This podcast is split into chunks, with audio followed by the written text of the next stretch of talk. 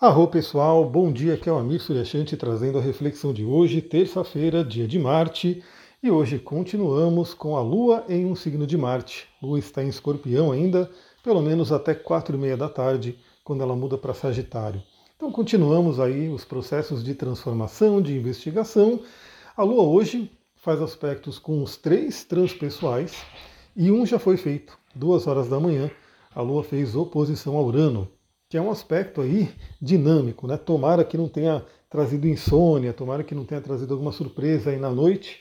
Não sei como é que foi a minha, né? Eu sempre gravo no dia anterior, mas espero que eu tenha dormido bem, né? Com essa energia. E sonhos podem trazer aí também grandes insights, grandes intuições para a gente poder analisar. Oito e meia da manhã, a Lua faz um trigo na Netuno, um aspecto muito interessante porque temos aí o Netuno em peixes, Netuno que fala sobre espiritualidade, Peixes também fala sobre espiritualidade, também fala do nosso inconsciente profundo.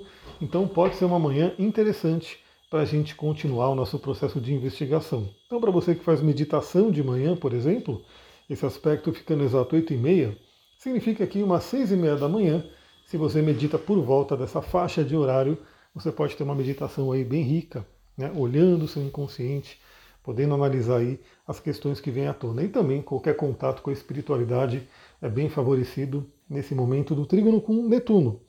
Depois, meio-dia e meia, né, bem ali no meio do dia, a gente vai ter a Lua finalizando a passagem por Escorpião e fazendo um sexto com Plutão. Esse é um aspecto bem interessante. É aquele aspecto que fecha né, a passagem por Escorpião, porque lembra, a gente está tendo uma energia de Sempre que os planetas estão finalizando passagem por Libra, eles fazem uma quadratura com Plutão, né? um aspecto tenso com Plutão, que é o regente de Escorpião. E eu falo que essa é a preparação né, para a gente entrar nesses domínios de Escorpião, esses domínios profundos e intensos. E agora, quando a Lua finaliza, qualquer planeta, né, na verdade, que finaliza a passagem por Escorpião, faz um sexto a Plutão. Ou seja, é como se a gente recebesse ali um, uma boa ajuda né, do dono da casa, né, do planeta que rege escorpião. Então, esse almoço pode ser bem interessante. Por volta da hora do almoço, também podem vir aí grandes insights e grandes transformações. E lembrando que estamos em uma semana entre eclipses. Estamos em uma semana onde a gente está vindo aí do eclipse solar em Libra e na próxima semana teremos aí o eclipse lunar em Touro, né, eixo Escorpião e Touro acontecendo aí.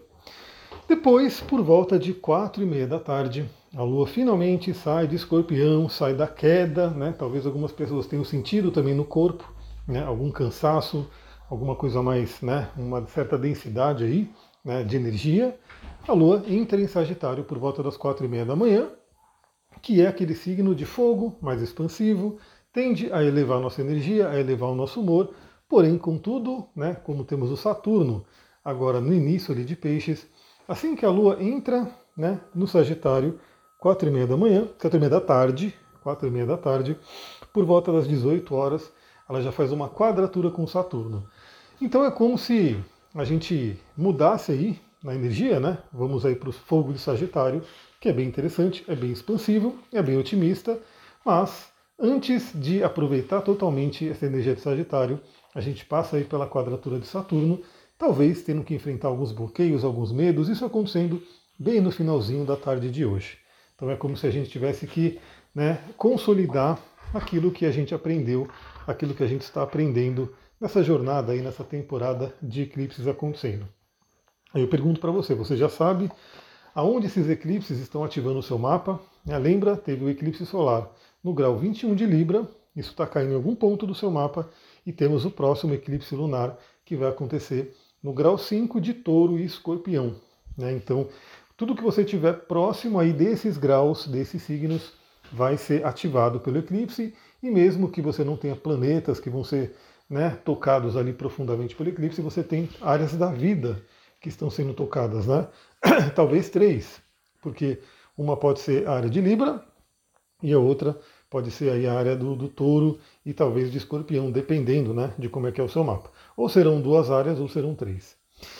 É isso, pessoal. Vou ficando por aqui. Eu tô com a voz até meio ruim aí. A lua em queda em escorpião pegou aqui sim, né, com certeza. Mas espero que essa lua em Sagitário levante nossos ânimos. É isso, pessoal. Vou ficando por aqui. Muita gratidão. Namastê, Harion.